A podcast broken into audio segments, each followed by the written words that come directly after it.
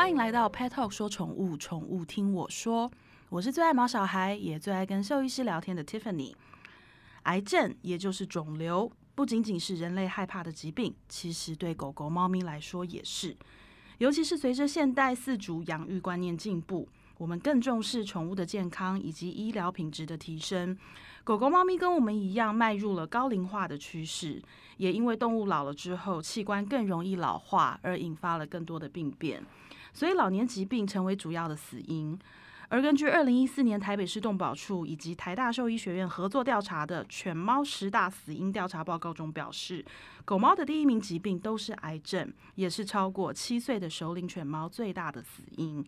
虽然饲养毛孩的人越来越多，可是还是有很多毛爸妈不知道，狗狗、猫咪其实也是会得癌症哦。毛孩就是我们的小孩，大家一定都不希望自己的小孩有得到癌症的机会，所以我们就要必要好好的了解为什么毛孩会得癌症，还有造成癌症的原因是什么，我们可以怎么预防呢？今天这么沉重、这么深奥的一个议题。我们邀请到在犬猫肿瘤科领域上非常专业的吴君红兽医师，他来自台大维康动物医院，在这边我们一起来跟爸妈聊聊，我们可以怎么做呢？欢迎吴医师。嗨，大家好，我是吴君红医师。吴医师，今天的议题真的很沉重。呃，嗯，对。而且治疗的这个路上，其实是真的不容易哦。相见其他疾，相较其他疾病，可能真的。呃，小朋友要忍受比较多，四主也一样。嗯，对，因为其实肿瘤的治疗，老实说，就是我们会有，就是其实这个治疗大部分的情况下可能是不会好的。是。那最主要其实就是在这个过程当中，然后陪伴，不管这是动物或者是呃家长，然后让他们可以在这个过程当中可以。呃，延续舒服的时间，然后呃，给他们自己做心理准备，是也帮助动物维持良好的生活品质，大概就是我们呃最主要的工作项目。是在毛孩身上发生的肿瘤，就是会有比较常见的有哪一些呢？然后狗狗、猫咪又一样吗？呃，其实狗猫还是会有一点点差别哦，毕竟它们是不同的物种。对。那在狗狗来说的话，其实我们最常见的肿瘤主要就是淋巴瘤。啊，还有就是其他大部分就是体表我们比较摸得到的肿瘤，例如说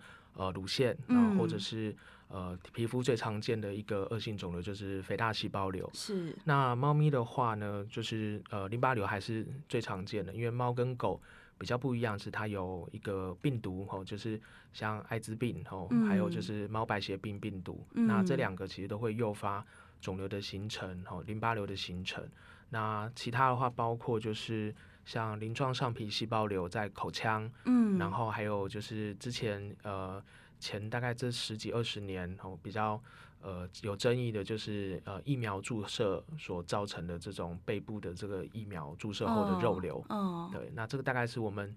呃相对来说比较常碰到的肿瘤类型。是，那形成这些肿瘤的原因是什么？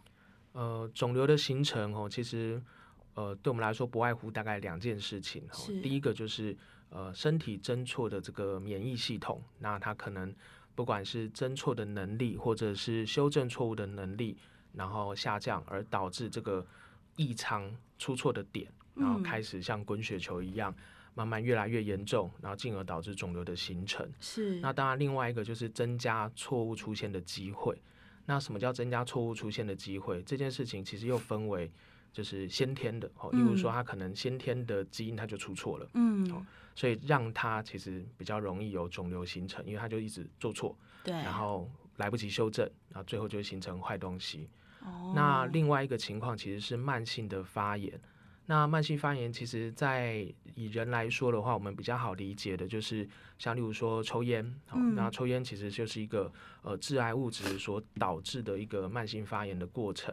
那这就是一个形成肿瘤可能会呃有的一个状况，就是不管是外来的原因，或者说可能内在，就例如说可能他有过敏的体质啊，哦，或者是说可能有长期慢性的肠胃问题啊，哦，这些只要主要是一个慢性的破坏，哦，常常出现受伤，那就有可能会有导致肿瘤形成的状况。是，感觉都是一点一点累累积而成的。没错。那好发族群呢？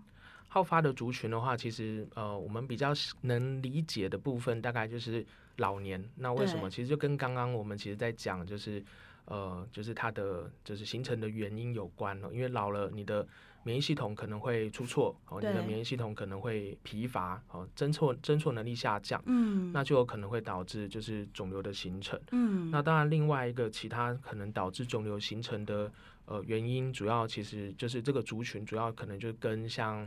呃一些呃遗传就是品呃有品种的这种狗猫哦，嗯就是嗯纯种的动物，那它其实通常会有就是相对一些不好的基因会被保留下来的可能性会提高。嗯那这件事情提高的话，那它就会让它的肿瘤形成机会就会提高。那当然，如果说我们就统计上面来看的话，那呃，像大型犬哦，其实它们嗯相对来说，小型犬它们其实有呃出现肿瘤的机会其实比较高，主要是因为他们有特定的像是骨头的肿瘤，像脾脏的血管肉瘤，嗯，这些其实跟因为大型犬它们其实活动然后受伤哦，其实嗯。几率会相对比较高的情况下，其实也又回到了就是慢性发炎这件事情。是。他们如果说今天跳药撞击，然后造成可能一些关节这个长期的受伤哦，其实就会有可能会增加骨头肿瘤形成。嗯那脾脏肿瘤的话，其实也跟大型犬可能相关。嗯，那推测的原因其实主要是可能，例如说腹侧的撞击，他们在跳跃的时候，嗯哦，可能受伤都有可能会增加这些肿瘤形成的可能性。嗯，对。我在很多年前，就是我养的第一只狗狗，它是雪纳瑞。然后它到十二岁的时候，它就是得了急性胰脏炎，然后很快很快很短的时间就走了。然后当时的兽医师就说，其实他的胰脏就是还有看到有肿瘤，只是来不及进行到癌症怎么治疗这个 part，急性胰脏炎就先把它带走。对，所以就是，但我很想知道，就是癌症这个东西是怎么发现的？我们平常要怎么做才知道说它是在一个风险之下，还是说它现在其实已经哪里有肿瘤？呃，正常的情况下，哈，我们如果说呃这个动物其实如果它能吃能喝能玩能正常大小便，哦，其实嗯呃大部分的家长通常都不会带他们来看医生。对，那所以其实要提前发现癌症哦，其实如果你有一些轻微的不舒服，其实动物并不会跟我们说这件事情。那所以其实要提早发现这件事情，在动物上来说，相对就是比较困难。嗯那呃，在我们其实门诊的情况下，我们要真的能够及早发现癌症哦，其实有几种方法。第一个，当然我们最推荐就是要做健康检查。是，那健康检查其实定期安排，哦，即便动物状况、身体状况 OK，我们有影像，我们有血液检查，然后去了解说今天这个动物的身体状况，可能才嗯有机会及早发现一些肿瘤形成的一些状况。嗯那呃，现在其实今年开始哦，有一个新的一个癌症的指数的一个检测，它其实就是嗯。透过血液，然后去看今天这个动物体它的这个癌症的风险值高嗯。或低。哦，那这个东西叫 DR 七零哦，那这个东西其实现在呃有点像是我们在病毒现在的那个 COVID nineteen 一样、哦，它其实就像是一个好像是一个快筛一样的东西、嗯。哦，它其实做一个普筛，好进步哦。对，，那可以让肿瘤其实呃让肿瘤的风险值，如果说我们今天把一些呃动物，哦我们今天做了这个检测，它有一个高数值有升高的这个情况，那我们就可以筛选出一些高风险的一些动物。嗯，那这些动物，如果说我们再借由这些动物，然后我们再去就做进一步的一些影像检查，或者是说可能让这嗯些动物再更密集的追踪它身体的状况，嗯就有机会可能可以更提早发现肿瘤的可能性。嗯那在人其实已经有就是蛮多这样子的这种就是癌症的一些指数的一些筛对检。那在动物现在其实就是从零跨到一的一个阶段，就是是，开始有这些东西，也朝向这样子的方式。那动物，我自己认为其实更需要有这些东西的原因，是因为相对人来说，他们其实更不会讲自己哪里不舒服。对，那如果我们有这样子的一个筛检，不单单只是影像，我们可以筛选出这一些可能有高风险的族群，那我们可能可以更知道。呃，哪一些动物其实更需要密集的追踪，或者说更密集的一些检查，对哦，才能够更及早发现这些肿瘤的可能性。其实像吴医师刚刚讲，我非常有感，因为我养第一只狗狗跟第二只狗狗的方法几乎完全不一样。我第一只狗狗是雪纳瑞，然后再是十几年前养的。那其实说真的，那个时候没有那么多知识，自己也没有做很多的功课，觉得狗狗好像就是吃喝都正常，每天都表现也都正常，什么精神都很好，也真的没有去特别带他定期做健康检查，或者是关心太多，就是好像只要他好好活着就好了。可是后来到他十二岁的时候，他还是突然就是有一天就不吃不喝，然后吐，就是所有胰脏炎常见的状况，他突然就发生了。然后带去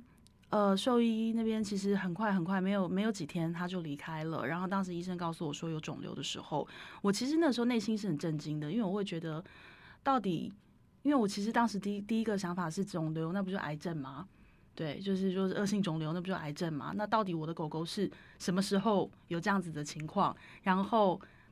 它会不会痛？它到底其实已经承受了什么东西？我并不知道，而且这到底存在多久了？嗯那因为当时的兽医师。狗狗马上离开了，我当然是哭的稀里哗啦。他也不想再跟我讲太多了，因为 反正他就已经走了，他也不跟我解释病情了，因为反正就已经发生了。就是他只是叫我就是不要 难过啊什么的，好好的跟他说再见之类的。那但是我其实内心里一直存在这个，就是他到底辛苦了多久？对，只是我都不知道。所以我现在养第二只狗，我在去年我事隔十来年，我又。养了第二只狗，对，它是一只比熊。然后我养它的方式就完全不一样。我现在变成是一个很神经质的妈妈，然后一天到晚就是哪里一丁点有问题，我就带去动物医院。然后就是像，因为现在也跟很多兽医师在一起工作，当然平常就是都会养成一个好习惯啊，就是问大家是怎么样怎么样。所以其实刚吴医师您在讲，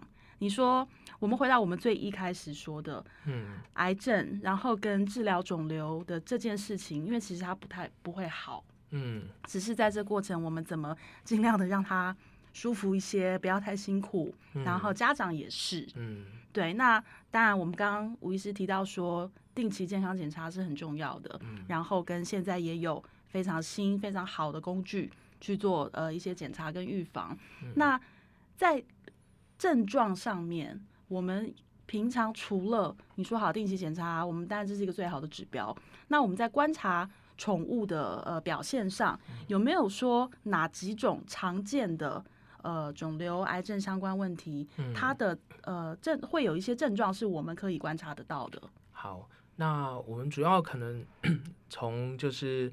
呃刚提到的，就是呃几个常见的肿瘤来开始说起。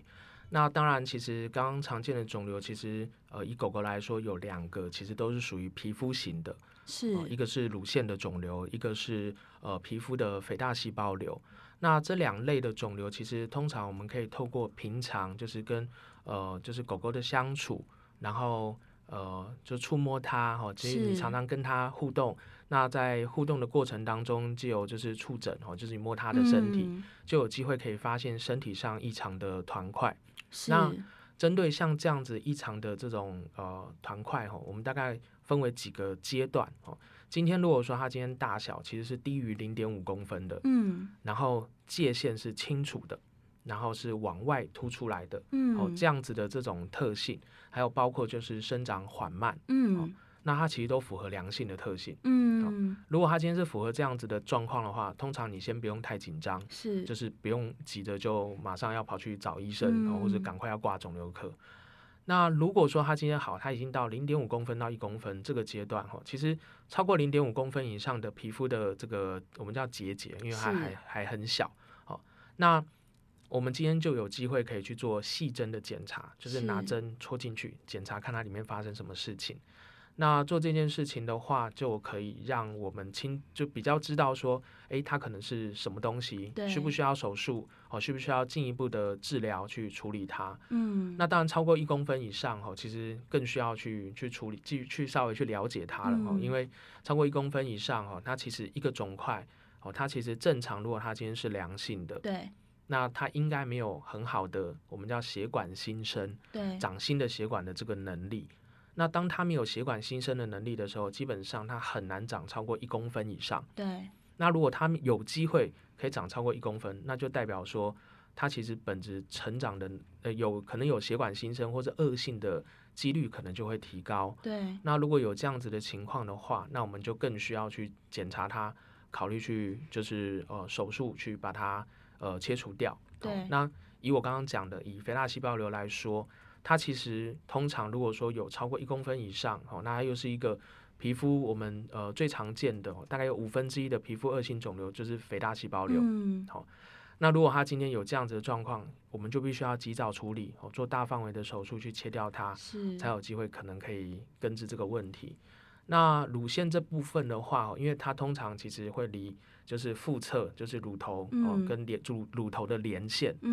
的这个区域为主。那如果今天在乳腺我们摸到有团块的话，当然我们可能回头要考虑的是这只动物有没有做节育。嗯嗯，如果说母狗它其实在呃第一次发情前，或甚至第二次发情前，它其实有做节育这件事情的嗯话，那理论上它其实要长乳腺肿瘤的机会就会低蛮多的。哦嗯所以如果它其实是有做好就是这个节育的预防，嗯然后呃，但还在乳腺上哦，其实还还是有摸到肿块，当然我们还是要小心，因为还是有可能是乳腺的肿瘤。那这个嗯当然乳腺这部分就会呃需要更小心一点。如果说它今天是零点五公分，嗯可能你就要更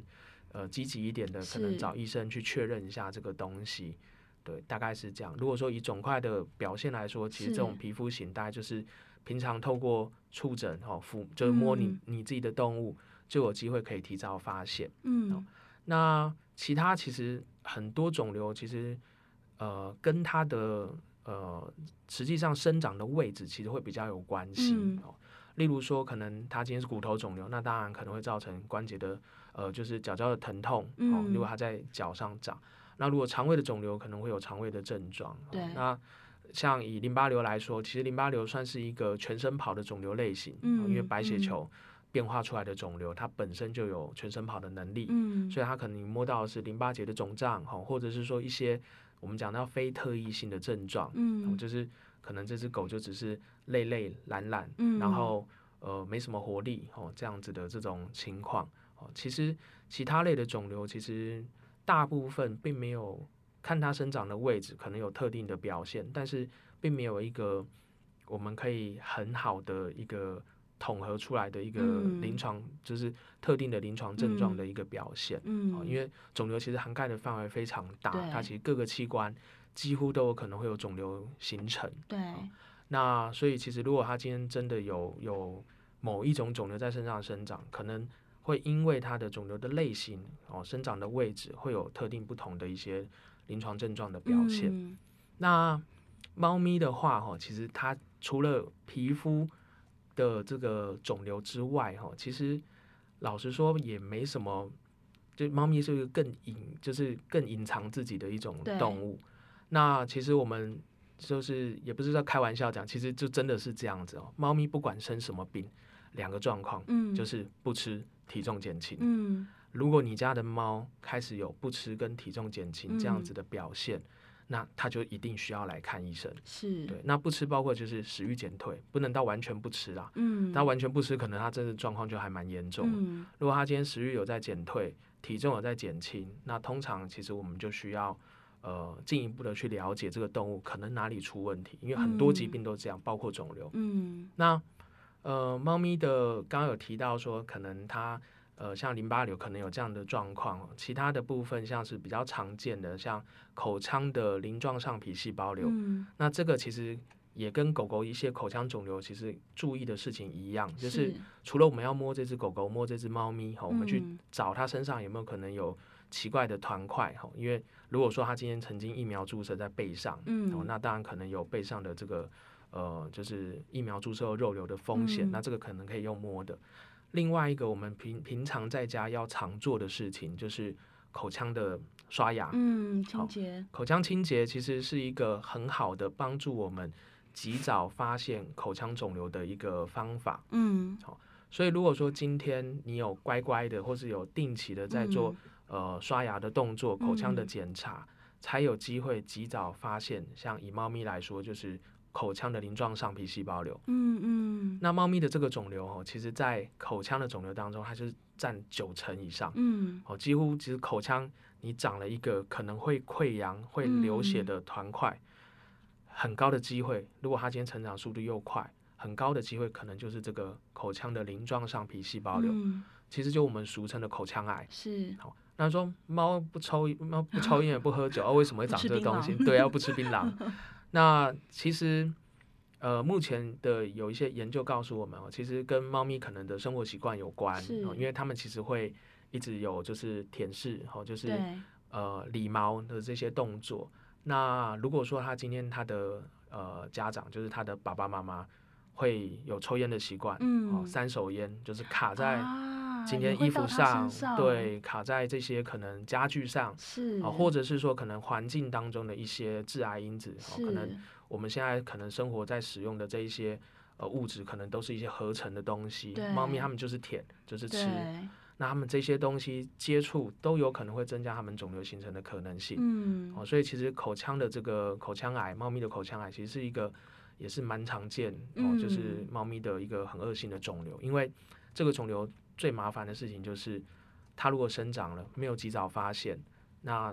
手术切不掉，其实对它对其他的治疗反应也并不好对，哦。所以其实所有的肿瘤其实最终就是回归到就是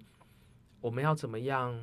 呃有长远的存活可能性哦。其实早期发现还是一个很重要的事情。是。嗯，大致上是这样。其实每次讲到像癌症啊、肿瘤这种议题，我觉得不管在人类或是在动物上，我觉得大家一听到都是第一个心都会抽一下，然后都会这样倒吸一口气。可是事实上，因为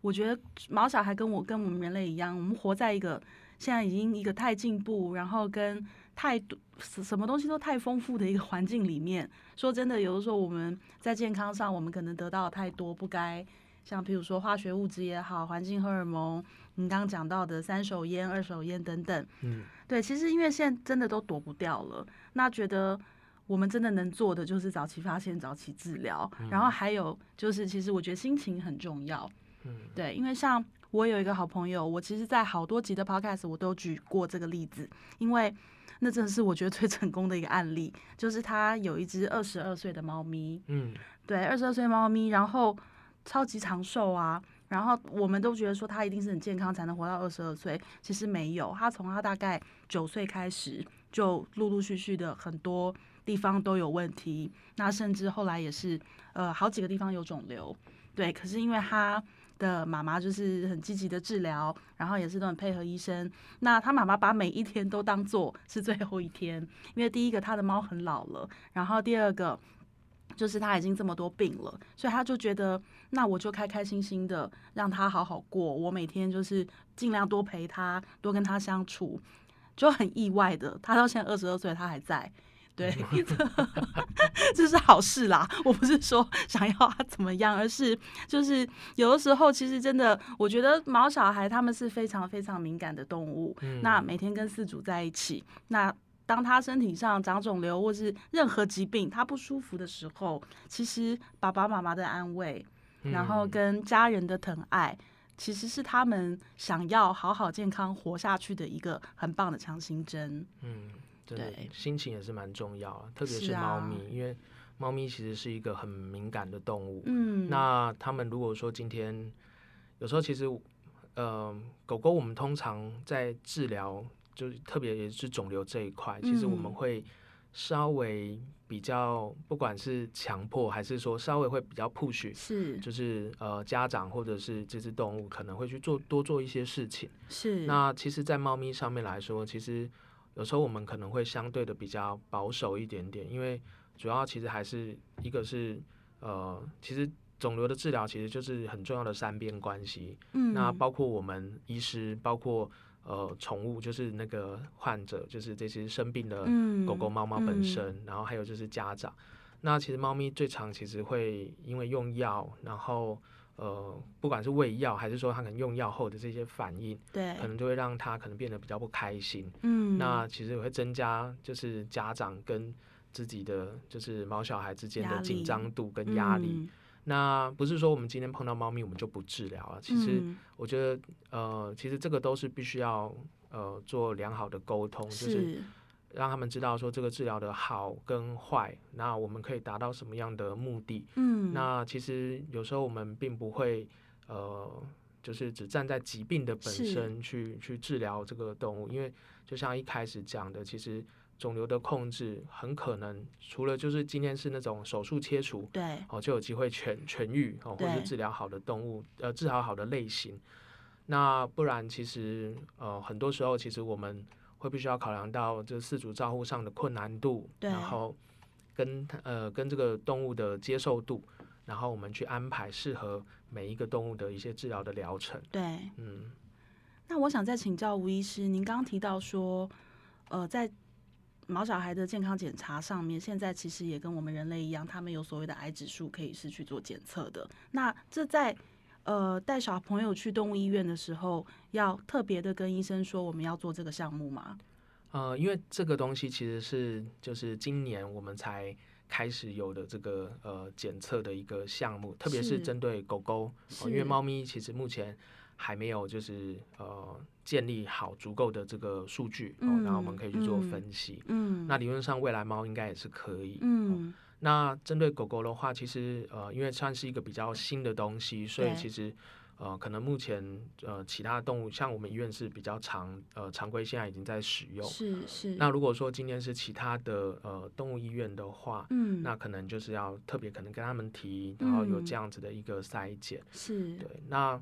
其实呃筛检这个东西啊，其实呃我们通常会把它放在刚刚提到的像健康检查的呃项目之一。是好那主要的原因是因为就是跟人很像，癌症的筛检它并不是一个数值，就是你检测，对，然后它有，它就一定是癌症。对其实并不是这样子。对它其实最大的目的应该是帮助我们去筛选出那些就是有癌症风险值比较高的这些动物。那所以它其实一般的像是影像的检查、评估身体的状况哦，其他的方向的血液检查哦，这些事情其实是不能够，也是不能忽略的。是